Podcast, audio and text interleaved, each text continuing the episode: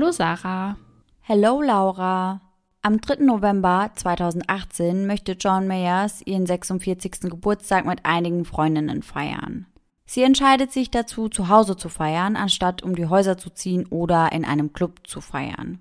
Geplant ist das Ganze als Pyjama-Party nur für sie und ihre Mädels. Männer sind eigentlich nicht eingeplant. Für eine Pyjama-Party entscheidet sie sich, da an diesem Abend angestoßen werden soll. Die Frauen wollen es zu Hause ordentlich krachen lassen und niemand soll ausgebremst werden, weil er schauen muss, wie er später in der Nacht noch heimkommt.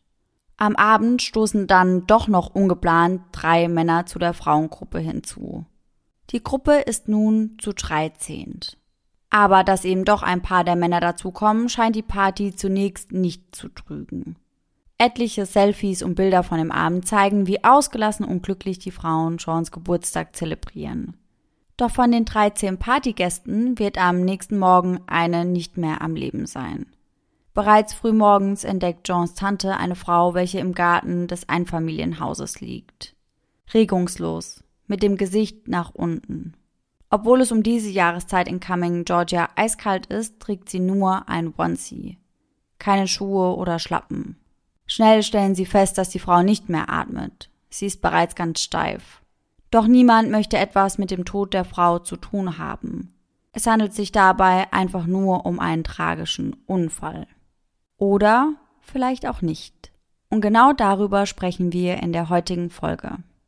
Und somit Hello an jeden True Crime Junkie, der heute wieder bei Ice in the Dark eingeschaltet hat. Sarah und ich erzählen uns hier jeden Sonntag einen wahren Kriminalfall aus aller Welt und wechseln uns dabei immer ab. Einmal ist Sarah an der Reihe und einmal ich. Und dabei achten wir auch immer darauf, dass wir dem anderen nicht verraten, an welchem Fall wir da gerade arbeiten. Im Rahmen unserer Recherche konzentrieren wir uns hauptsächlich auf Internetquellen. Das heißt, wir lesen verschiedene Artikel, schauen uns Dokumentationen an, Überwachungsvideos, Aufnahmen der Prozesse und der Verurteilungen und im besten Fall besorgen wir uns ein dazugehöriges Buch, falls vorhanden. Und all die daraus gesammelten Informationen packen wir dann für euch in unsere jeweilige Folge. Und falls euch das Endergebnis gefällt, vergesst nicht, uns zu abonnieren. Ja, und wir spulen jetzt erstmal kurz zurück und starten unsere heutige Folge mit dem Beginn der Pyjama Party am 3. November 2018. Wir befinden uns in Cumming, einer sehr kleinen Stadt in Georgia mit gerade einmal 5430 Einwohnern und einer Kriminalitätsrate im durchschnittlichen Bereich. Tamla Horsford und ihr Mann leben bereits seit einigen Jahren in dieser kleinen Gemeinde und haben mittlerweile viele Bekanntschaften und auch Freundschaften geknüpft. Tamla und ihr Ehemann Leander werden beide als sehr offene und fröhliche Personen beschrieben. Vor allem Tamla ist dauernd am Lachen, am Tanzen und für jeden Spaß zu haben. Leander brachte eine Tochter aus einer früheren Ehe mit in die Familie und gemeinsam bekamen die beiden dann noch fünf weitere Kinder. Alles Jungs. Tamla ist eine hingebungsvolle Mutter und kümmert sich hervorragend um die sechs Kinder. Ansonsten ist sie eine sehr fleißige Hausfrau und arbeitet so oft es geht ehrenamtlich an den Schulen, die ihre Kinder besuchen. Ihre Jungs sind sehr sportbegeistert und spielen in den örtlichen Footballteams. Wann immer die Jungs Training haben, bringt Tamla sie hin und holt sie dann natürlich auch wieder ab. Und an den Spieltagen feuert sie ihre Söhne dann an. Und da sie hier ja nicht die einzige Mutter war, kommt sie sehr schnell in Kontakt mit den anderen Mamas. Schon bald wurde sie so Teil einer selbsternannten Football Moms Gruppe, die stets dafür sorgte, dass die Kinder auf und neben dem Spielfeld gut versorgt waren. Tamlas Freundschaft mit einer der anderen Fußballmütter, Sean Mayers, führte dazu, dass sie dann eben am 3. November auf dieser Geburtstagsparty war. Und zu diesem Zeitpunkt lebt Tamla bereits seit fünfeinhalb Jahren in Cumming, hat auch schon einige Freundschaften geknüpft, aber diese Frauen, die eben auf der Party sind, die kennt sie nicht so gut. Also sie hatte nicht wirklich etwas mit ihnen zu tun. Da Tamla aber sehr kontaktfreudig war, freute sie sich über die Chance, neue Leute kennenzulernen und bestenfalls weitere Freundschaften zu knüpfen. Außerdem freute sie sich als Sechsfachmama auch einfach mal rauszukommen.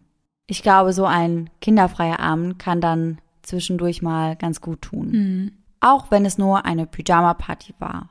Aber ihre Freundin Joan Mayers hatte sich das ja genauso gewünscht und deswegen wurde das dann auch so gemacht. Und ich verstehe den Gedankengang schon, denn auf diese Weise konnte dann jeder so viel trinken, wie er wollte, denn John hat auch allen quasi ein Bett zur Verfügung gestellt. Das heißt, jeder konnte einfach dort übernachten, niemand musste mehr schauen, wie komme ich nach Hause oder konnte dann sagen, hey, ich trinke heute nichts, ja. weil ich muss noch nach Hause fahren.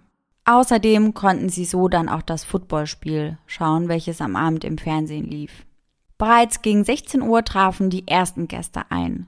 Die erste Freundin, die eintraf, war Nicole, weil sie dafür zuständig war, eben das Haus mit zu dekorieren und alles vorzubereiten. Die übrigen Gäste sollten so gegen 19 Uhr oder später eintreffen. Und um 20 Uhr war dann der Startschuss. Da ging das Spiel los. Tamla wollte vorab noch für ihre Kids und ihren Mann Abendessen zubereiten und auch schon das Frühstück für den nächsten Tag vorbereiten. Außerdem wollte sie auf dem Weg zu Jean noch ein Geschenk besorgen, weswegen sie kurz in einem Supermarkt hielt und eine Flasche Tequila besorgte. Gegen 20.30 Uhr kommt Tamla dann als letzte der Gruppe bei Sean an. In der einen Hand trägt sie ihre Tasche, in der sie ihre ganzen Übernachtungssachen hat, und in der anderen Hand den soeben erworbenen Tequila. Doch als Tamla ihrer Freundin das Geschenk überreichen will, lehnt diese dankend Sie trinkt keinen Tequila. Auch die anderen Frauen in der Runde trinken kein Tequila, weswegen Tamla die ganze Flasche für sich haben kann. Tamla öffnet dann auch die Flasche und versucht die Frauen erneut zu überzeugen, zumindest mal zu probieren. Das wäre nämlich Tequila aus Mexiko, guter Stoff. Doch die Frauen lehnen ab. Alleine von dem Geruch des Tequilas wird ihnen schlecht. Nachdem sie die Frauen im Wohnzimmer begrüßt hat, zieht sie sich mit ihrer kleinen Tasche ins Badezimmer zurück. Sie hat einen Schlafanzug, Wechselkleidung und Hygieneartikel mit sich. Sie ist mehr als bereit für die Pyjama-Party und schmeißt sich daher direkt in ihren Schlafanzug.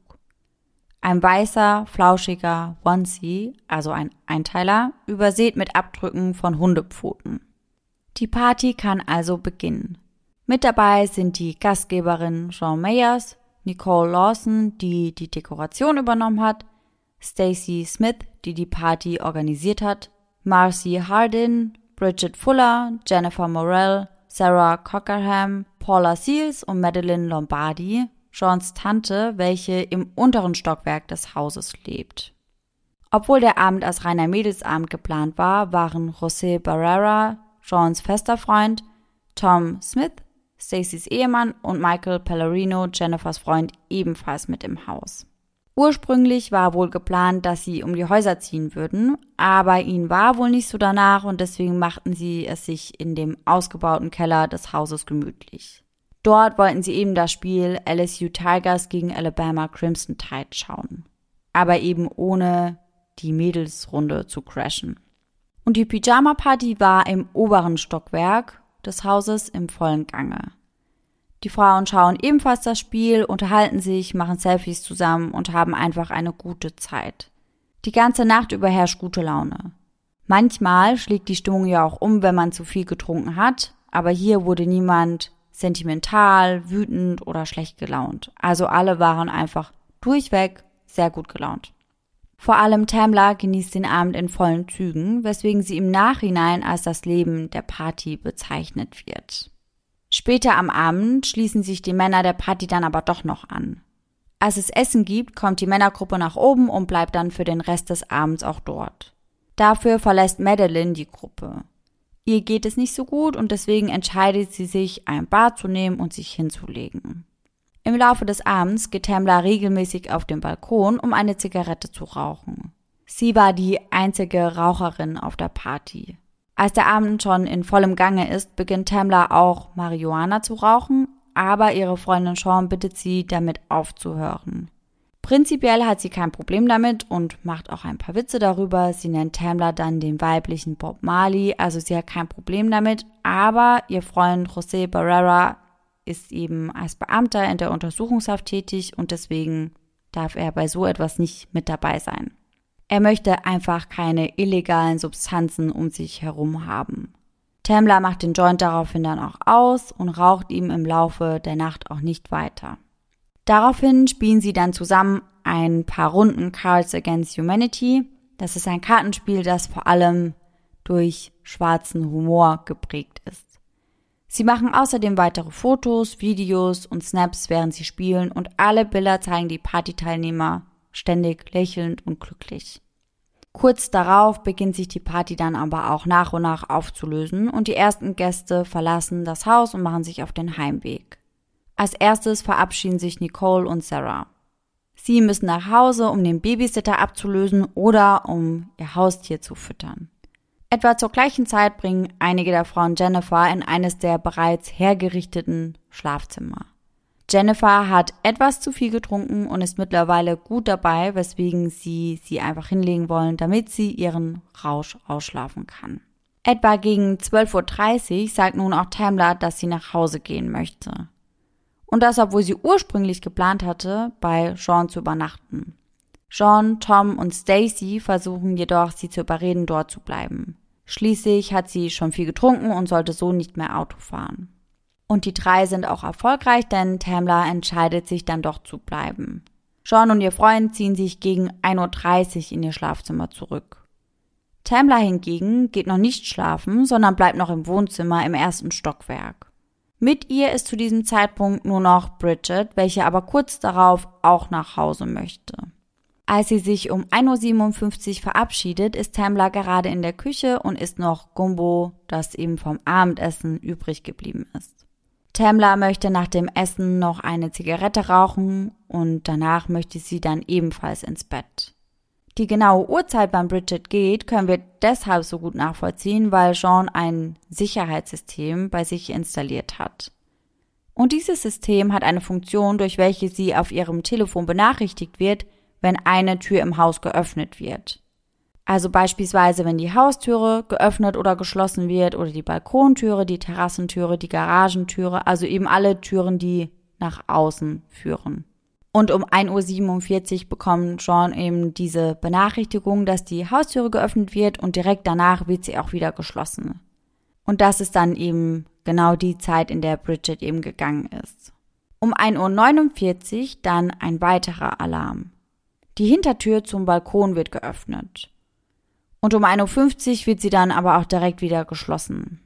Da Tamla gesagt hat, dass sie noch eine Zigarette rauchen würde und danach ebenfalls schlafen gehen möchte, kann man davon ausgehen, dass das eben dann Tamla war. Um 1.57 Uhr dann ein nächster Alarm. Die Balkontür öffnet sich erneut, wird dieses Mal aber nicht wieder geschlossen. Um 4.10 Uhr verlässt Marcy dann das Haus, denn sie muss sich auf den Weg zur Arbeit machen. Am nächsten Morgen wacht Madeline, Jeans Tante, bereits gegen 8.45 Uhr auf. Gemütlich möchte sie sich dann einen Kaffee machen und erst einmal wach werden. Doch als sie aus dem Fenster in Richtung Garten schaut, um zu sehen, wie das Wetter heute ist, entdeckt sie eine Person, welche im Gras liegt. Was war denn letzte Nacht noch alles passiert, fragt sie sich in diesem Moment. Nach ihrer Entdeckung eilt Madeline hoch in den ersten Stock zu dem Schlafzimmer von Jean und ihrem Freund. Jedoch bekommt sie dort keine Rückmeldung. Als das Paar nicht antwortet, geht Madeline wieder nach unten und spritzt sich etwas Wasser ins Gesicht. Erst einmal wach werden und klarkommen. Dann geht sie erneut zu dem Schlafzimmer von Jean und hämmert gegen die Türe, bis Jean sie endlich reinlässt. Madeline sagt ihr dann, dass mit ihrer Freundin von den Inseln etwas nicht in Ordnung zu sein scheint. José soll mal nachschauen gehen. Mittlerweile ist auch Jennifer hellwach und die vier rennen nach draußen, wo sie eine leblose Frau mit dem Gesicht nach unten finden. Die Frau trägt einen mit Hundepfoten überzogenen Onesie. Es ist Tamla Horsford. Um 8.59 Uhr, knappe 15 Minuten nachdem sie Tamla gefunden haben, geht der Notruf bei der Polizei ein und ich werde euch jetzt die wichtigsten Passagen mal zusammenfassen. Der Anruf dauert insgesamt etwa acht Minuten und wird erst dann beendet, als die Polizei vor Ort eintrifft. Zunächst meldet sich Sean am Telefon und sagt, sie braucht einen Krankenwagen und die Polizei bei sich zu Hause. Zuerst teilt sie dann ihren Namen mit und ihre Adresse und erzählt der Dame am anderen Ende der Leitung, dass sie gestern Abend Besuch hatten und dass viel Alkohol getrunken wurde. Die meisten von ihnen sind dann ins Bett gegangen, aber eine von ihnen wäre auf dem Balkon geblieben. Sie hätte auch getrunken. Und als sie heute nach draußen gegangen sind, lag sie mit dem Gesicht nach unten hinter ihrem Haus. Sie vermutet, dass sie vielleicht vom Balkon gefallen sei. Sie wäre schon ganz steif. Die Frau fragt John dann, ob ihre Freundin noch atmet, aber das kann sie nicht beantworten. Kurz darauf wechselt dann der Anrufer und plötzlich meldet sich José Barrera am Telefon. Auch ihn fragt die Dame nochmal, ob Tamla noch atmet, woraufhin José sagt, sie bewegt sich nicht ein bisschen. Sie atmet nicht. Ich habe versucht, ihr Bein zu beugen. Sie liegt mit dem Gesicht nach unten im Garten. Sie ist steif. Die Frau sagt José dann, ob er irgendwo Blut sieht und José sagt aber, dass er nicht weiß, ob er sie umdrehen soll, denn sie würde ja mit dem Gesicht komplett nach unten liegen. Die Frau sagt dann, dass sie checken sollen, ob sie noch atmet und wenn es nicht so ist, also wenn sie sich sicher sind, dass sie tot ist, dann sollen sie einfach alles so lassen, wie es ist. José sagt daraufhin dann eine Minute und dann kruschelt er da etwas rum und schaltet den Anruf dann aber auf lautlos. Wir hören dann also eine Weile nicht mehr, was da gerade passiert. Nach 20 Sekunden meldet er sich dann zurück und sagt, er sei sich überhaupt nicht sicher. Die Frau fragt ihn daraufhin, ob er weiß, ob Tamla selbstmordgefährdet war. Und José antwortet, ich habe keinen blassen Schimmer. Ich habe sie nur ein anderes Mal getroffen. Wissen Sie, wie meine Freundin sagte, kam sie gestern Abend vorbei, sie feierte ihren Geburtstag. Nicht die Frau, von der wir glauben, dass sie tot ist, sondern die Geburtstagsparty meiner Freundin. Anstatt auszugehen, hatte sie alle hierher eingeladen und sie war die letzte, die ich sah, bevor alle, ich meine alle, ins Bett gegangen sind. Sie war die letzte, die in der Küche war. Die Frau möchte dann wissen, wie hoch der Balkon ist und wie tief Tamla denn gefallen wäre. Und José schätzt das Ganze auf etwa sechs Meter, wenn man auf dem Geländer steht, welches etwa ein Meter bis anderthalb Meter hoch ist. In anderen Berichten habe ich aber auch gelesen, dass das nur so etwa dreieinhalb bis vier Meter sind. José sagt dann, dass er nicht glaubt, dass jemand bei ihr war. Er sagt weiter, meine Freundin hat Kameras hier, also können wir es überprüfen. Das hätte den Vorfall aufgezeichnet, wenn sie von hier gefallen wäre. Es ist schwer zu sagen, ob sie vom Balkon gefallen ist oder ob sie schon unten war. Sie war die einzige Raucherin. Die Frau fragt dann, sie glauben also, dass sie wahrscheinlich draußen geraucht hat und Rosé sagt erneut, Sie war die einzige Raucherin. Sie sprechen dann darüber, dass mittlerweile nicht mehr alle Personen bei ihnen zu Hause sind, die gestern an der Party teilgenommen haben. Vier sind mittlerweile bereits gegangen. Um wie viel Uhr genau können sie nicht sagen, aber sie haben ja das Alarmsystem, das anzeigt, welche Tür zu welcher Zeit geöffnet wurde. José sagt aber, dass er Tamla das letzte Mal gegen 1 Uhr gesehen hat, bevor er dann nach oben ins Bett ging. Und zu diesem Zeitpunkt war sie die einzige in der Küche. Kurz darauf trifft dann auch der Polizist ein und das Gespräch wird beendet. Mittlerweile ist es 9.07 Uhr und kurz nach dem Eintreffen der Beamten wird Tambler Horsford dann um 10.47 Uhr für tot erklärt. Jede Hilfe kommt zu spät, unter anderem auch, weil die Rettungssanitäter erst viel zu spät eintreffen. Und jetzt stellt sich natürlich die Frage, was hier passiert ist. Ich habe mir den 911-Call ja komplett angehört und das auch mehrfach und irgendetwas daran kam mir sehr merkwürdig vor. Als erstes fand ich diese Übergabe des Gespräches von Sean zu José irgendwie merkwürdig. Außerdem muss man dazu sagen, dass die beiden sehr, sehr, sehr entspannt sind. Also die sprechen nicht wirklich so, als hätten sie da gerade einen toten Menschen bei sich im Garten gefunden. Aber man muss ja auch dazu sagen, jeder reagiert in so einer Situation ja unterschiedlich, weswegen ich da auch gar nicht zu viel rein interpretieren möchte. Aber ja, für mich war das irgendwie unpassend. Was ich aber sehr komisch finde, ist, dass sich so einige Aussagen quasi schon während dem Telefonat widersprechen. Am Anfang des Telefonats sagt Rosé nämlich, sie bewegt sich kein bisschen, sie atmet nicht. Später fragt die Dame dann ja aber noch einmal gezielt, ob Tamla noch atmet und dann sagt er, dass er das nicht beantworten kann. Immerhin würde sie ja mit dem Gesicht nach unten liegen. Und als er das dann abcheckt, sagt er erneut, dass er überhaupt nicht sagen kann, ob sie noch atmet. Das ist ja auf jeden Fall schon mal sehr widersprüchlich, und man muss dazu sagen, hierbei geht es ja um eine der wichtigsten Informationen in diesem Moment. Sean sagt, dass Tamla auf dem Balkon geblieben wäre. José sagt, dass er sie das letzte Mal in der Küche gesehen hat. Die beiden sind ja aber gemeinsam ins Bett gegangen. Also auch irgendwie seltsam. Aber wir kommen nun erstmal kurz zu der Beschreibung des Tatorts. Ich habe den Bericht von zwei Polizisten zu diesem Einsatz online gefunden und sie schildern ganz genau, was sie dort vorgefunden haben. In einem Bericht heißt es, bei meiner Ankunft war Deputy Waldrop gerade dabei, den Tatort mit Klebeband zu sichern. Ich wies Deputy Young an, mit der Tatortaufnahme zu beginnen. Corporal Miller war im Haus gewesen und hatte mit den Bewohnern gesprochen. Vor meiner Ankunft wurde bestätigt, dass die weibliche Person verstorben war. Wir forderten alle Hausbewohner auf, den Küchenbereich zu verlassen und sich in das vordere Esszimmer zu begeben. Das erste Zimmer auf der rechten Seite, wenn man durch die Eingangstür nach links geht. Die Bewohner hatten Kontakt zu Personen aufgenommen, die am Vorabend an einer Party teilgenommen hatten und sie gebeten, zurückzukehren. Sie durften das Haus nicht betreten und wurden angewiesen, Aussagen über die Aktivitäten der letzten Nacht zu machen. Und darauf kommen wir später auch noch einmal zurück. Detective Christian, der leitende Ermittler in diesem Fall, schreibt in seinem Bericht über die erste Einschätzung des Tatorts folgendes. Tamla befand sich im Hinterhof in Bauchlage. Sie lag mit dem Kopf vom Haus weg und mit den Füßen zum Haus hin. Ihr linker Arm befand sich in einem Winkel von circa 40 Grad zu ihrem Körper und der Unterarm und die Hand waren weiter zu ihrem Kopf hingebogen. Etwa in der 10 Uhr Position. Ihr rechter Arm war gestreckt und befand sich an ihrer Seite wobei die Hand etwa 10 Zentimeter vom Bein entfernt war. Ihre Beine befanden sich gerade hinter ihr und beide Füße zeigten nach rechts. Temla war mit einem einteiligen Schlafanzug bekleidet, der aus einem weißen Vlies-Kapuzenanzug mit Hundepfotenabdrücken und an der Kapuze befestigten Ohren bestand. Der Anzug war sauber, mit einem kleinen schmutzigen Fleck auf dem rechten Gesäß des Anzugs. Der Körper von Tamla wurde skizziert und vermessen. Außerdem wurde die Höhe der Veranda auf der Hauptebene sowie die Höhe des Geländers notiert. Mehrere Fotos wurden gemacht.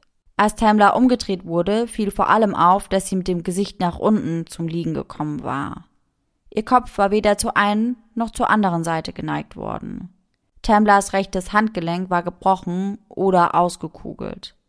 An der Stelle, an der ihr Handgelenk auf die Hand traf, befand sich eine große Beule sowie ein Schnitt über der Beule, als hätte der Knochen quasi die Haut von innen aufgeschnitten.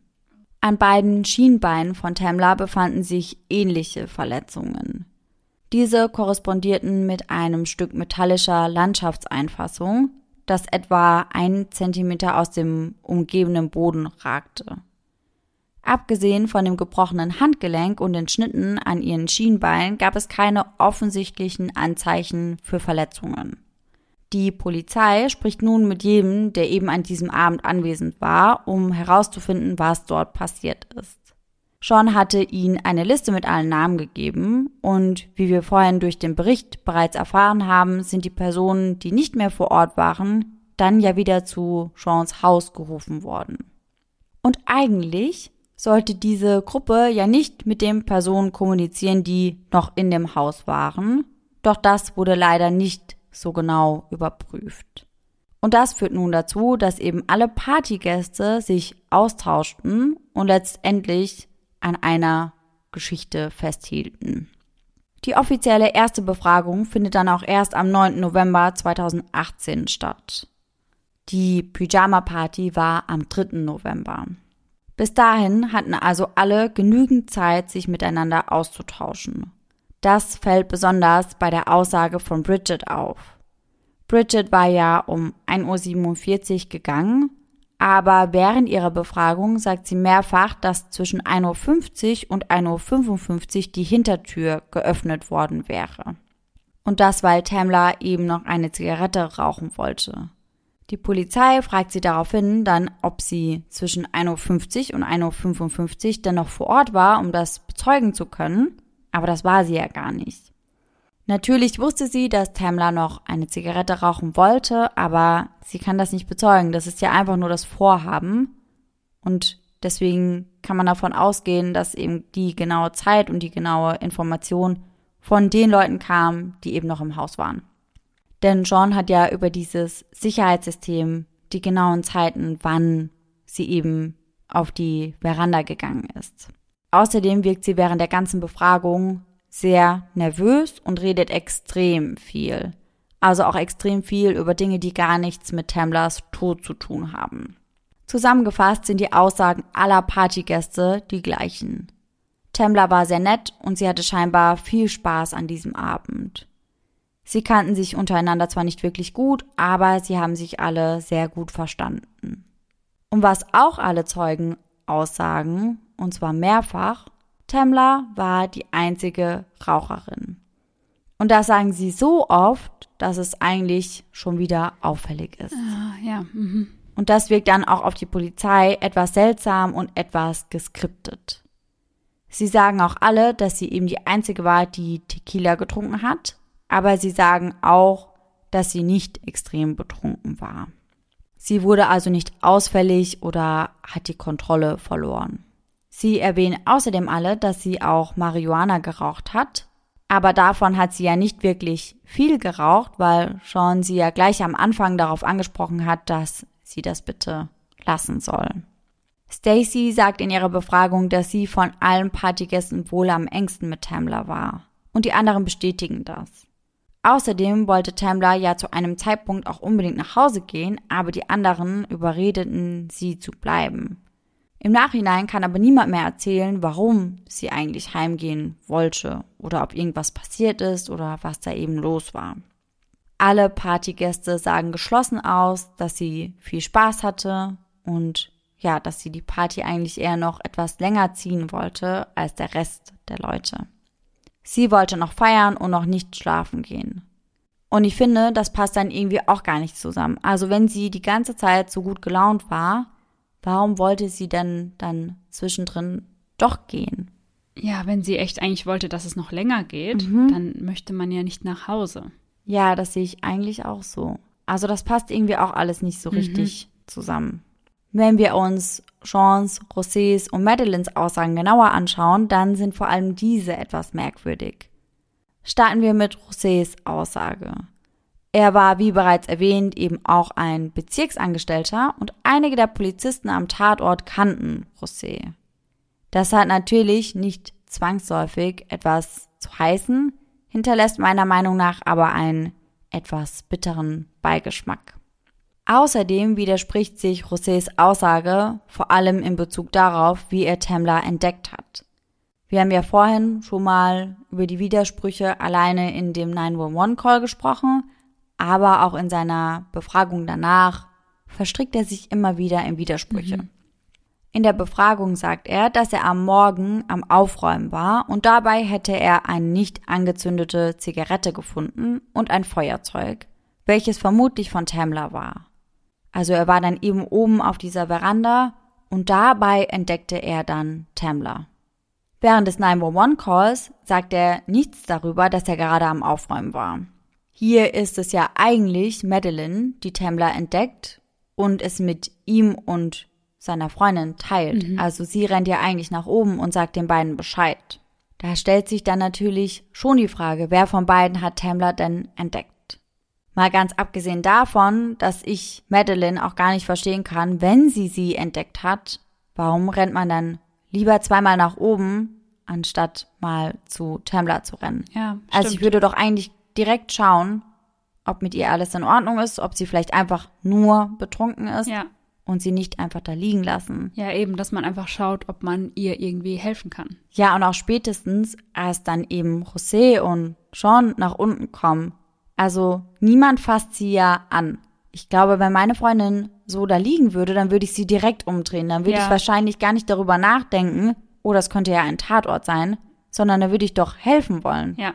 Ja, man sollte ja eigentlich meinen, dass das die erste Intention ist, die man da verspürt, hinzurennen und zu schauen, ob man helfen kann. Ja, würde ich auch behaupten. Du denkst ja nicht irgendwie, okay, darf ich jetzt nicht anfassen, weil du willst ja schauen, was ist da los. Ja, und du gehst ja auch nicht direkt davon aus, dass deine Freundin nach so einem Abend tot ist. Nee. Also du gehst ja nicht davon aus, dass das ein Tatort ist. Nee, absolut nicht. Während dem 911-Call sagt er außerdem, dass Sean eine Überwachungskamera hat, welche den Unfall aufgenommen haben müsste.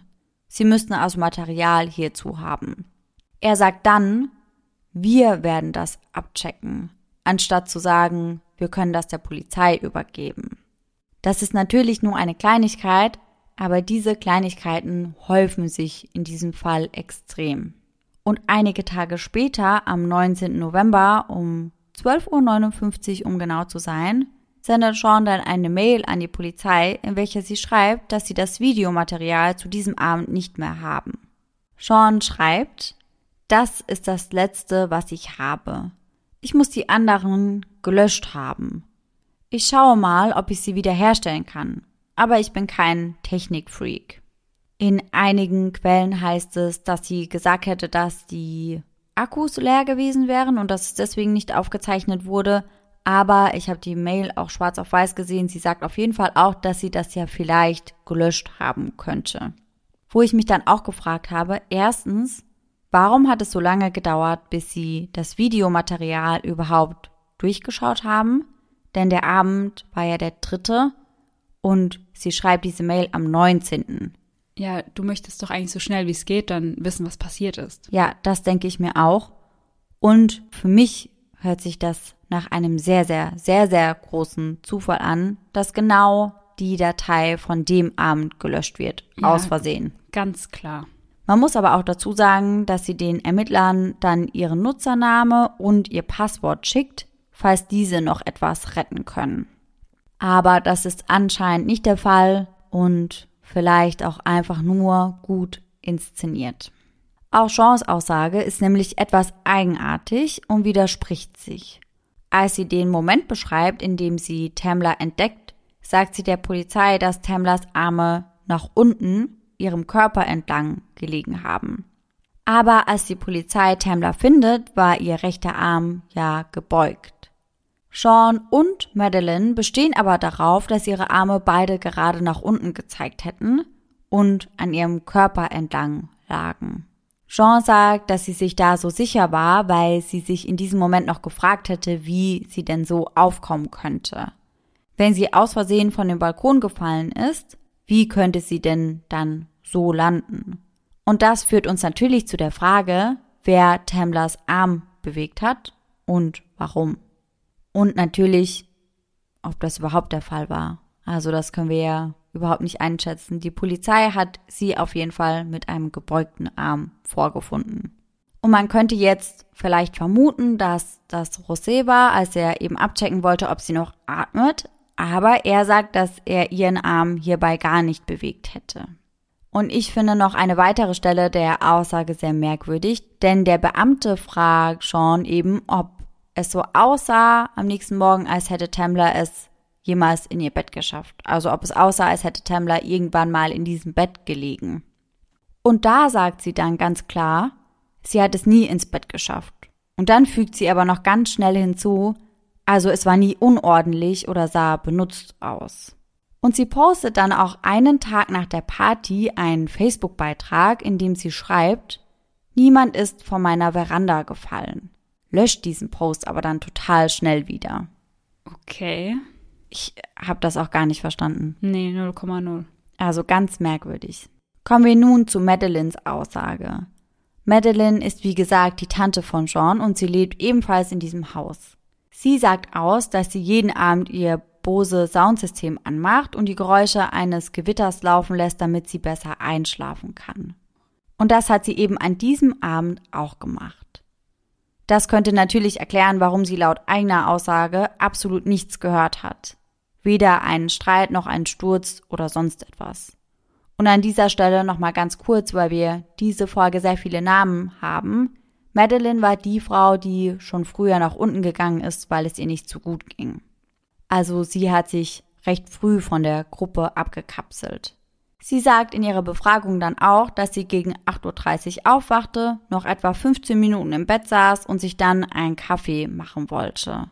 Dann hätte sie Tambler entdeckt.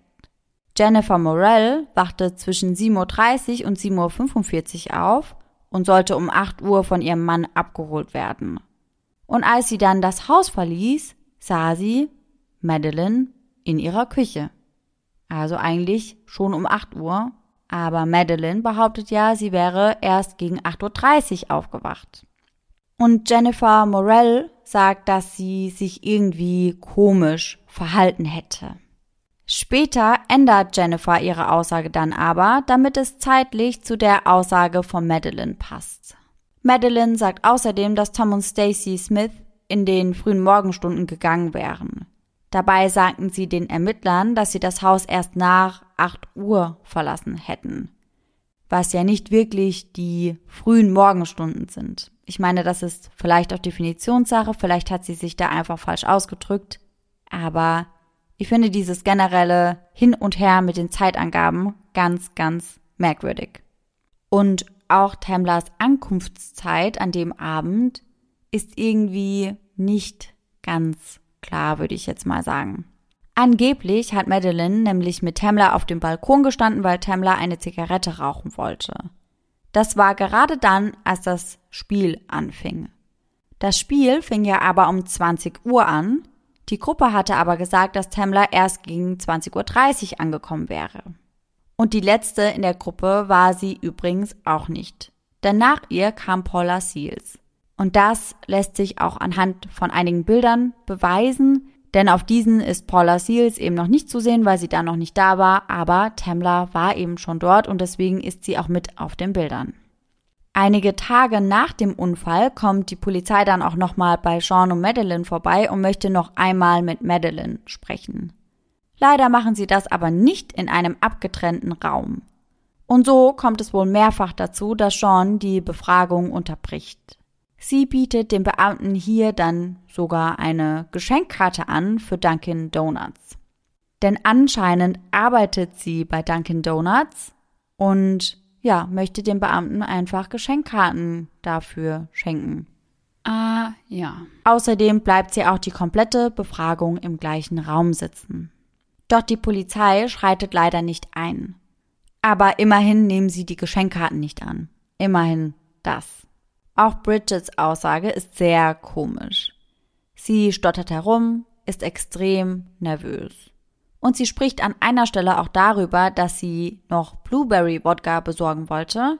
Schließlich waren sie ja neun Frauen. Neun Frauen waren sie ohne Tamla. Also hm. auch sehr merkwürdig. Ja. Denn zu dem Zeitpunkt, wo sie eben den Wodka besorgen wollte, war Tamla ja noch am Leben und war quasi die zehnte Person, die zehnte Frau, die da ja. dabei war. Ich finde, wie du vorhin gesagt hast, es sind also Kleinigkeiten, mhm. aber es ist halt gefühlt in jeder Aussage mehrere solcher Kleinigkeiten und ja. alles passt irgendwie nicht zusammen. Ja, ich finde auch. Also ich finde, das summiert sich dann einfach ja. so und wirkt dann im Großen und Ganzen einfach sehr unschlüssig. Ja. Und auch immer so, als würden sie sich an solchen kleinen Stellen etwas verplappern. Ja, ja. Während diesen ganzen Befragungen wurde im Hintergrund natürlich auch eine Autopsie durchgeführt denn sie wussten ja noch immer nicht, was die genaue Todesursache von Tamla war. Dr. Andrew Cookmaners führte diese am 6. November durch und dabei läuft ebenfalls so einiges untypisch ab. Es werden beispielsweise keinerlei Fotos von Tamlas Leiche gemacht, was sehr ungewöhnlich ist. Er stellt bei der Autopsie fest, dass Tamla mehrere stumpfe Verletzungen an ihrem Körper hat. Ihr Blutalkoholspiegel lag bei 0,238 und war somit fast dreimal so hoch wie der gesetzliche Grenzwert, wenn man in den USA noch Auto fahren möchte. Ich wollte ursprünglich den Blutalkoholspiegel von 0,238 in Promille umwandeln, weil bei uns wird das ja ganz anders gerechnet und deswegen finde ich, hört sich das auf den ersten Moment auch nach sehr wenig an. Ich habe aber leider nichts gefunden, wo ich das ordentlich umrechnen konnte und deswegen habe ich mir dann einfach mal angeschaut, wie man diesen Wert einordnen kann. Eingeordnet wird das dann bei einem Social Drinker, also bei jemandem, der nicht regelmäßig trinkt, als stark bis sehr stark. Häufige Symptome sind hier Orientierungslosigkeit, Schwierigkeiten alleine zu laufen oder zu stehen, Erbrechen und teilweise sogar Blackouts. In ihrer Vernehmung bei der Polizei erklärt Bridget Fuller allerdings, dass Tamla ein geübter Trinker sei und sagt, dass es eine enorme Menge an Alkohol brauchen würde, um sie umzuhauen. Die anderen Gäste geben an, dass Tamla alleine aus der Tequila-Flasche getrunken hat. Als die Polizei die Flasche am Tatort untersucht, befand sich dann auch nur noch ein Achtel des Tequilas in der Flasche. Tamla hatte also nicht gerade wenig getrunken. Außerdem wurden auch Spuren von THC und Xanax in ihrem Körper gefunden. THC ist klar, Tamla hatte ja etwas Marihuana geraucht. Was allerdings gar nicht zu ihr passt, ist Xanax. Xanax ist ein starkes Medikament, ein Mittel gegen Angststörungen und Panikattacken. Alprazolam, der Wirkstoff darin, ist in den USA und in Deutschland verschreibungspflichtig. In den USA wird das dann unter dem Namen Xanax verkauft, in Deutschland unter dem Namen Tafil. Menschen bekommen das zum Beispiel, wenn sie unter akuten, schweren depressiven Episoden leiden oder starke Angstattacken haben. Ich habe mich dann gefragt, ob es eine Wechselwirkung zwischen Alkohol und Xanax gibt und wenn ja, wie sich das aufeinander auswirkt. Sowohl Xanax als auch Alkohol werden als Mittel gegen das zentrale Nervensystem eingestuft. Das heißt, beide Substanzen wirken auf einen Teil der Gehirnfunktion, um eine bestimmte Reaktion zu verlangsamen. Obwohl Xanax und Alkohol nicht mit denselben Neurotransmittersätzen arbeiten, haben sie in Bezug auf Herzfrequenz und Atmung tendenziell ähnliche Auswirkungen. Das bedeutet, dass das Mischen von Xanax und Alkohol die Wirkung jedes Stoffes erheblich steigern kann. In den meisten Fällen ist die kumulative Wirkung dann alles andere als angenehm. Für jemanden, der Xanax als Mittel gegen Panikattacken einsetzt, bedeutet das Hinzufügen von Alkohol zu der Mischung, dass der Mensch zwar weniger aufgeregt ist, der Effekt jedoch über die bloße Beruhigung der Nerven hinausgeht. Infolgedessen fällt es dem Individuum schwer, sich zu konzentrieren. Andere Xanax-Nebenwirkungen können auch verstärkt werden, wenn Alkohol konsumiert wird. Anstatt eine leichte Panikattacke zu lindern, kann die Einführung von Alkohol eine intensivere Attacke auslösen. In schwereren Fällen kann die Kombination von Xanax und Alkohol die beruhigenden Eigenschaften auf ein Maß steigern, das nicht nur unerwünscht, sondern auch lebensbedrohlich ist. Abhängig von der verbrauchten Menge jeder Substanz kann die Herzfrequenz auf ein gefährliches Maß gesenkt werden. Gleichzeitig können Atemfunktionen stark beeinträchtigt werden. Wenn die Person nicht sofort medizinisch behandelt wird, besteht eine hohe Wahrscheinlichkeit, dass der Tod eintritt. Sean hatte Temmler zwar kurz beim Rauchen von Marihuana gesehen, aber niemand wusste, woher sie Xanax bekommen hatte. Sie hatte kein Rezept und die Gäste bestreiten vehement, Temmler mit Pillen versorgt zu haben oder ihr etwas untergemischt zu haben. Temmler war ja die einzige, die aus der Tequila-Flasche getrunken hat, also wäre das ja eine Möglichkeit gewesen. Aber aus welchem Grund auch immer wird diese Flasche nicht beschlagnahmt und auch nicht untersucht. An Tamla wurden keine großen Mengen Blut gefunden, aber an ihrem rechten Ärmel hatte sie einen kleinen Blutfleck. Und an ihrem rechten Bein ebenfalls. Dabei handelt es sich wohl um ihr Blut. Coop Mayners gab die Autopsieergebnisse von Tamla erst am 5. Februar 2019 bekannt.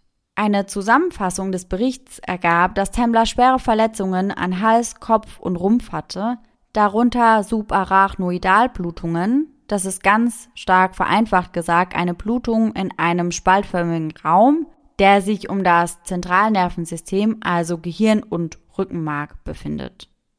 Außerdem wurden auch subdurale Blutungen, also eine Blutung zwischen Hirnhaut und Gehirn, festgestellt eine Fraktur des zweiten Halswirbels und eine zwei Zentimeter große Risswunde am Herzen.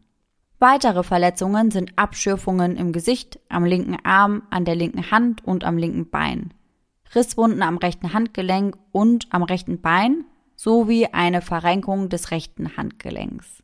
Dr. Koopmeyers äußert sich zu den Ergebnissen der Autopsie von Tamla wie folgt. In Anbetracht der Autopsieergebnisse und der Untersuchungsergebnisse ist die Todesursache multiple, stumpfe Gewalteinwirkung und die Todesart ein Unfall. Nach den Autopsieergebnissen von Dr. Koopmeyers wurde der Fall dann offiziell am 20. Februar 2019 geschlossen. Mit der Begründung, dass es sich eben um einen Unfalltod handeln würde. Doch diese Schlussfolgerung ist natürlich sehr umstritten und vor allem Tamlers Familie möchte sich damit nicht zufrieden geben.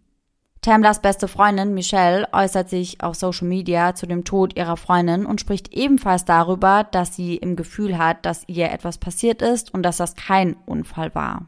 Sie spricht darüber, dass der Fall merkwürdig gehandhabt wurde. Warum hat die Polizei die Tequila-Flasche nicht untersucht? Warum wurde die nicht angezündete Zigarette nicht auf DNA-Spuren untersucht? Sie bekommt daraufhin dann einige Unterlassungsklagen von den Damen, die eben auf dieser Party dabei waren. Daraufhin legt sie dann eine Beschwerde ein, weil sie den Verdacht hat, dass Rosé Zugang zu ihren persönlichen Informationen hatte und diese dann ungefragt an die Damen eben weitergegeben hätte. José wird daraufhin dann auch tatsächlich erst einmal suspendiert und bei den internen Ermittlungen stellt sich dann heraus, dass José sich die Berichte zu Tamlers Fall angeschaut hatte. Und zwar am 7. November, also nur einige Tage nach ihrem Tod. Und dann noch einmal am 20. November. Daraufhin wurde José dann entlassen, bekam aber keine weitere Strafe. Also José hatte eben durch seinen Beruf Zugriff auf diese Akten, aber als Zeuge hätte er diese natürlich nicht einfach aufrufen sollen. Bereits zu dieser Zeit geht Tamlers Fall viral in den sozialen Netzwerken. Vor allem auf TikTok gibt es etliche Videos, in welchen über die schlechte Polizeiarbeit und die widersprüchlichen Aussagen gesprochen wird. Nachdem der Fall nach einer Weile dann aber doch wieder etwas an Aufmerksamkeit verliert, wurde er während der Proteste gegen Polizeibrutalität durch George Floyd im Jahr 2020 erneut zu einem Thema. Und am 5. Juni 2020 schrieb Ralph Fernandez, der Anwalt der Familie Horsford, einen Brief an das GBI, in dem er behauptet, dass die Ermittlungen seines Teams zu den Einzelheiten des Falles stark auf einen Mord schließen lassen. Darin heißt es unter anderem, Zeugenaussagen sind widersprüchlich. Ein potenzieller Täter hat die Leiche und die Beweismittel vor dem Eintreffen der Strafverfolgungsbehörden beseitigt. Das Beweismaterial wurde entsorgt und keine Untersuchung durchgeführt. Der Tatort wurde nicht gesichert. Er erklärt auch, dass Tamblers Verletzungen mit denen eines physischen Kampfes übereinstimmen. Dass aber das Fehlen von Fotos der ersten Autopsie eine endgültige Schlussfolgerung verhindern würde. Hierzu sagt er dann auch nochmal, dass es wirklich untypisch ist, dass von einer Autopsie keine Bilder gemacht werden und dass ihm so etwas zuvor noch nie untergekommen ist. Das gehört eigentlich zu dem ganz normalen Prozedere und er ist der Meinung, dass das jemand angewiesen haben muss, also dass jemand extra gesagt haben muss, dass da keine Bilder gemacht werden. Temblers Name und Fall verbreitet sich nun wieder vermehrt im Internet. Demonstranten in Cumming haben ihren Namen auf Schilder geschrieben, zusammen mit den Namen von schwarzen Amerikanern, die in den letzten Jahren von der Polizei getötet wurden. Eine Petition, die die Wiederaufnahme des Falles fordert, erhält in kürzester Zeit mehr als 586.000 Unterschriften. Unter anderem teilen das dann auch Rapper wie 50 Cent oder Stars wie Kim Kardashian. Mit Erfolg. Denn am 12. Juni 2020 beantragt der Sheriff dann in einem Schreiben die Wiederaufnahme des Falls und die Untersuchung durch das GBI. Er erklärte, dass die Untersuchung am besten von einer unabhängigen Strafverfolgungsbehörde durchgeführt werden soll. Das GBI stimmt der Wiederaufnahme des Falls am 18. Juni zu, gibt aber nicht an, wann die Untersuchung beginnen soll. Am 28. Juli 2021, also gut ein Jahr später, schließt das GBI die erneute Untersuchung dann aber ab und beschließt, dass es nicht zu einer Anklage kommen wird. Aber nach wie vor bleiben eben natürlich sehr, sehr viele Fragen ungeklärt und deswegen bilden sich bei solchen Fällen ja dann auch immer ganz viele verschiedene Theorien. Zum einen zirkuliert die Information, dass auf der Veranda nicht nur eine unangezündete Zigarette und ein Feuerzeug lag, sondern zwei. Wenn das wahr ist, würde das natürlich erklären, warum jeder darauf pochte, dass Tamla immer alleine auf dem Balkon war, weil sie ja die einzige Raucherin war. Wenn dort zwei Feuerzeuge und zwei Zigaretten lagen, könnte man ja davon ausgehen, dass eben jemand mit Tamla draußen war.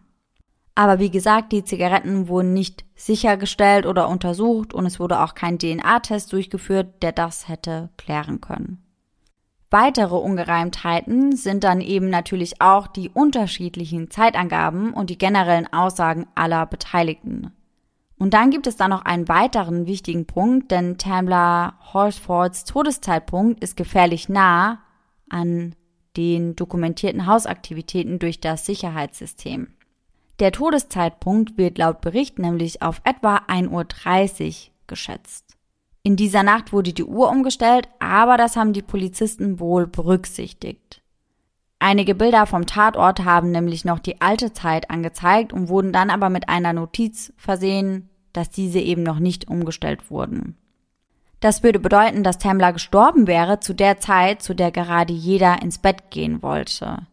Oder sehr, sehr kurz darauf. Das passt ja dann eigentlich gar nicht mit den Aussagen der Partygäste zusammen. Überhaupt nicht.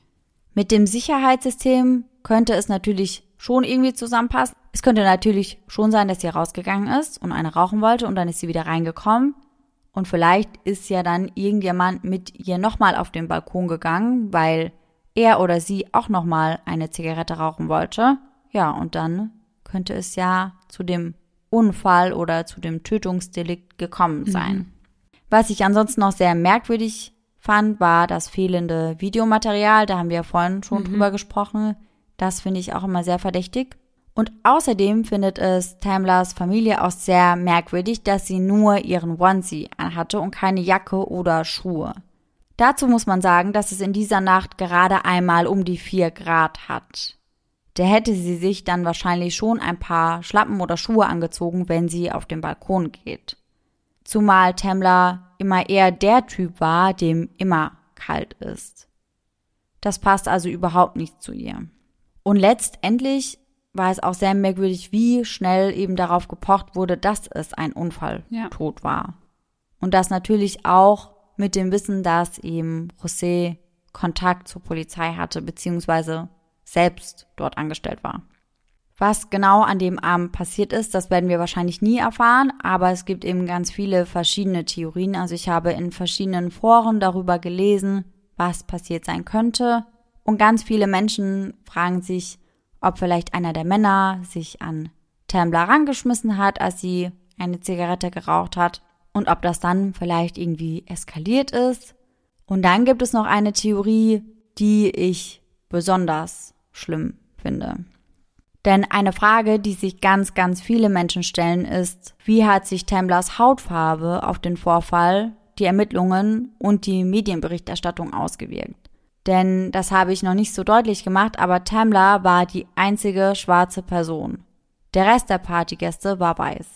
Und leider muss man dazu sagen, dass auch die Polizei dort vor Ort auch in der heutigen Zeit teilweise noch offen rassistisch ist und teilweise auch gewalttätig.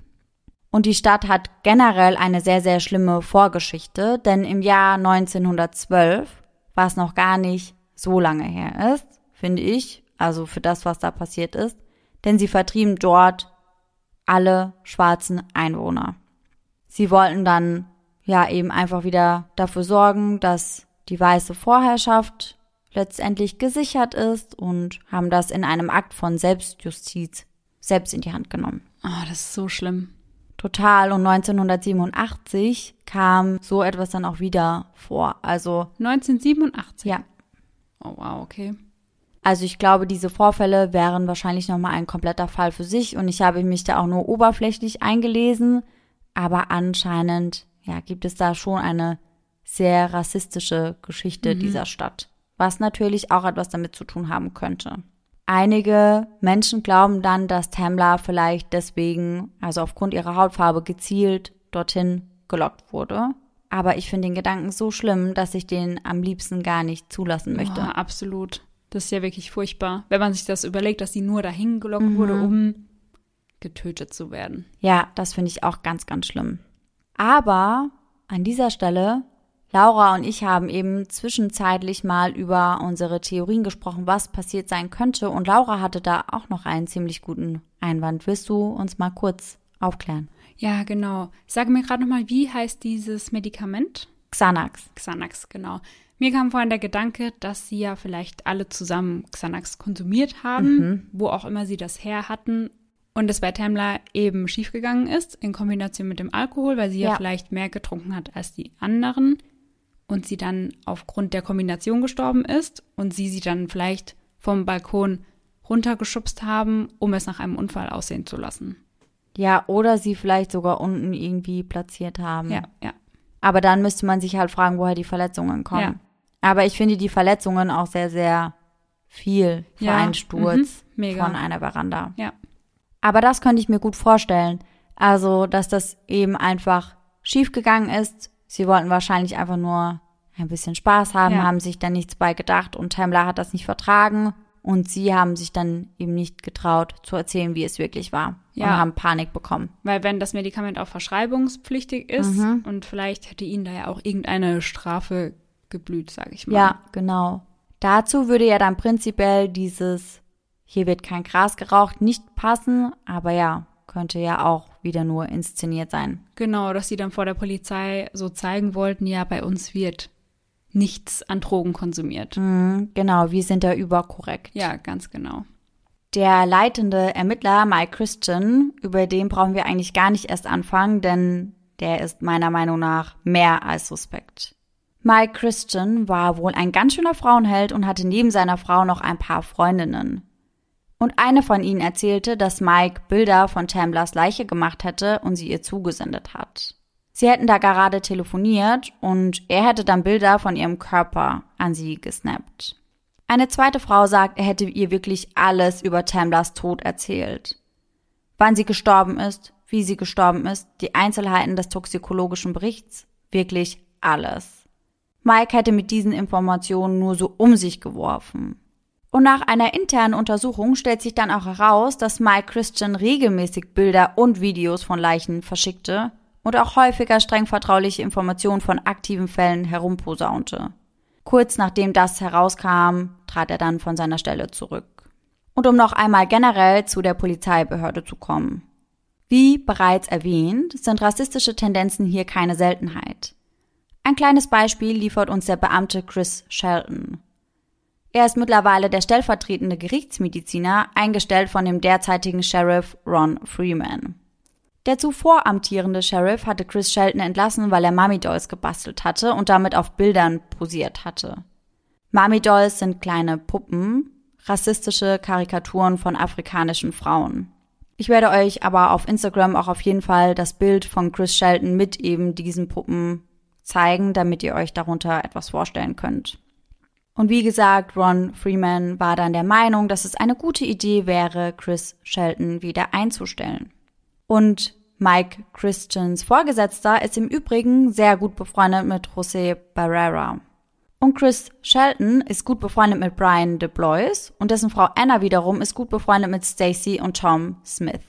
Und so schließt sich der Kreis irgendwie und man merkt, jeder ist vernetzt mit jedem. Man muss auch wirklich einfach sagen, Rassismus war und ist wirklich immer noch ein riesiges Thema. Vor allem auf diesem Polizeipräsidium. Einige sehr spannende Informationen konnte ich zunächst nicht wirklich zuordnen, weswegen sie es anfangs nicht in die Folge geschafft haben. Aber je mehr ich darüber nachdenke, desto verdächtiger wirkt das Ganze auf mich. Und deswegen fasse ich euch jetzt noch einmal meine Gedanken zusammen. Ich würde wie gesagt nicht unbedingt behaupten, dass Tamla dorthin gelockt wurde, um getötet zu werden. Ich kann mir aber vorstellen, dass es einen Zwischenfall gab, der eben tödlich endete für Tamla und dies soll jetzt mit Hilfe der Polizei vertuscht werden. Ich glaube definitiv nicht an einen Unfall. Und vor allem finde ich eben diese unterschiedlichen und widersprüchlichen Aussagen sehr merkwürdig. Wenn man die Wahrheit sagt, dann ändert sich daran doch nicht ständig etwas. Es gibt ja auch nur eine Wahrheit. Ich glaube nicht, dass Tamla auf den Balkon gegangen ist, um zu rauchen, sondern dass sie schon tot war, als das Sicherheitssystem das Öffnen der Tür, das Schließen der Tür und das erneute Öffnen der Tür aufgezeichnet hat. Ich kann mir sehr gut vorstellen, dass das eben extra so inszeniert wurde. Schließlich passt es nun perfekt zu der Story und die Beteiligten wussten ja von dem Sicherheitssystem. Und somit konnten sie sich das ja auch zunutze machen. Ich kann mir außerdem nicht vorstellen, dass Tamla wirklich so gelandet wäre, wenn sie gefallen wäre. Mit dem Gesicht nach unten kommt mir doch sehr, sehr unwahrscheinlich vor. Ich glaube, das ist ein ganz natürlicher Instinkt und Reflex, dass man eben seinen Kopf auf die Seite dreht. Und ich glaube auch, dass die Hände eigentlich in einer Abwehrposition gewesen wären. Und ich weiß aber auch nicht, ob sie von einem einzigen Sturz aus dieser Höhe solche Verletzungen getragen hätte. Und dann noch ein interessanter Punkt, den ich euch noch nicht verraten habe. Die Garagentür wurde um 1.39 Uhr geöffnet und um 1.40 Uhr dann direkt wieder geschlossen. In den Befragungen kann das niemand erklären und generell wird das nicht wirklich thematisiert. Obwohl man das ja prinzipiell recht leicht erklären könnte. Man könnte ja einfach sagen, dass jemand Getränke aus der Garage geholt hat. Allerdings passt das dann natürlich nicht zu den Aussagen, dass gegen 1.30 Uhr alle schlafen gegangen sind. Es wäre natürlich auch eine Möglichkeit, dass sie Tamblers Körper durch die Garage in den Garten gebracht haben, um sie dort zu platzieren. Und danach haben sie dann eben dieses ganze Ich gehe eine Zigarette rauchen Szenario inszeniert. Aber an dieser Stelle möchte ich ganz klar sagen, das ist nur meine persönliche Einschätzung der Dinge. Und über das Motiv und den genauen Tathergang kann man natürlich ebenfalls nur spekulieren. So oder so finde ich den Fall extrem schlimm. Tamblers Familie ist nach wie vor der Meinung, dass es zu viele ungeklärte Fragen gibt, um das Ganze als einen Unfalltod abzustempeln. Sie sind der Meinung, dass Tamla, selbst wenn sie getrunken hat, in einer Runde mit Frauen, die sie nicht so gut kannte, niemals so weit gehen würde, dass sie komplett die Kontrolle verliert. Und auch selbst wenn es kein Mord war, glaubt Tamlas Mann daran, dass irgendetwas dort passiert ist, was vertuscht werden sollte. Was ja auch mit unserer Theorie übereinstimmen mhm. würde. Er will nach wie vor dafür kämpfen, dass es Gerechtigkeit für Tam gibt. Und auch hierfür gibt es noch immer eine Petition auf change.org, die immer noch läuft. Mittlerweile haben 703.149 Menschen sie unterschrieben. Das nächste Ziel sind die eine Million Unterschriften. Und wir packen euch den Link zur Petition in die Show Notes, damit wir vielleicht gemeinsam einen Beitrag dazu leisten können. Und im besten Fall wird Tamblers Tod dann doch nochmal neu aufgerollt und vielleicht gibt es dann ja auch neue Erkenntnisse. Ich hoffe es sehr für die Familie. Ich glaube einfach, das ist jedes Mal so schlimm, wenn man sich immer fragen muss, was ist da wirklich passiert. Das glaube ich nämlich auch. Und ich finde auch, irgendwo verdient Tam ja auch mhm. diese Gerechtigkeit. Ja. Und ich finde auch, wenn eben jemand verantwortlich dafür ist, dann sollte er auch zur Rechenschaft gezogen werden. Absolut. Und damit bin ich am Ende meines heutigen Falls. Wir sind wie immer sehr gespannt auf eure Meinungen, weil gerade bei ungelösten Fällen, sage ich mal, da habt ihr auch immer noch mal ganz neue Theorien parat. Und ansonsten für die, die es vielleicht noch nicht mitbekommen haben bisher, wir packen euch mittlerweile an jede Folge nach dem Auto noch unsere Outtakes der jeweiligen Folge, um euch einfach ein bisschen entspannter zu entlassen. Also bleibt auf jeden Fall ganz bis zum Ende dran und ansonsten hoffen wir natürlich, dass ihr nächsten Sonntag wieder mit dabei seid und bis dahin schöne Träume. Bis dann. Tschüss. Tschüssi.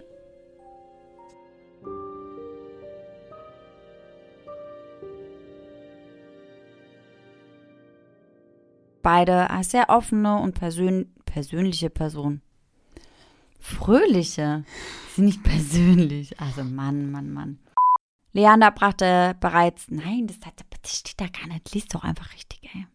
Teil einer, Mann, Mann, Mann. Und M auch noch. Neue Hosen in Hülle und Fülle. Denkst du ja auch, also da kaufe ich jetzt bestimmt nichts. Leute kennenzulernen und bestenfalls weitere Freundschaften. Freundschaften. Mann, ich kann nicht reden. Da wäre ich auch mit am Start. Das mache ich raus. Wer, wer ist mit am Start? Am Stütze. Okay. Ja, normalerweise ja nicht bei der Truppe. Sie einen Schlafanzug. Aha. Mhm. Sie einen Schlafanzug. Schön. Sie bewegt sich nicht ein, ein bisschen. Wie gesagt, ich weiß es nicht. Es ist, es ist, es ist schwer. Ja, das ist auch schwer. Es ist, es ist schwer. Das ist das letzte Mal. Na, warte, was? Nochmal. Alpro Salam. Alpro. Nee, Alpra. Alpro Joghurt. Alpro. ist deine Fuß, Tasche? Oder? Dein Fuß? Mein Fuß? Ich glaube, dein Fuß. Mein Fuß ist oben. Ich habe mich nicht bewegt. Hä, voll komisch, weil meine Füße sind hier. Haben sich deine Schloppen bewegt? Vielleicht. Nee. Ich nicht. Ein Geist. Am 5. Juni 2020 schrie, sch schrieb Tschüssi.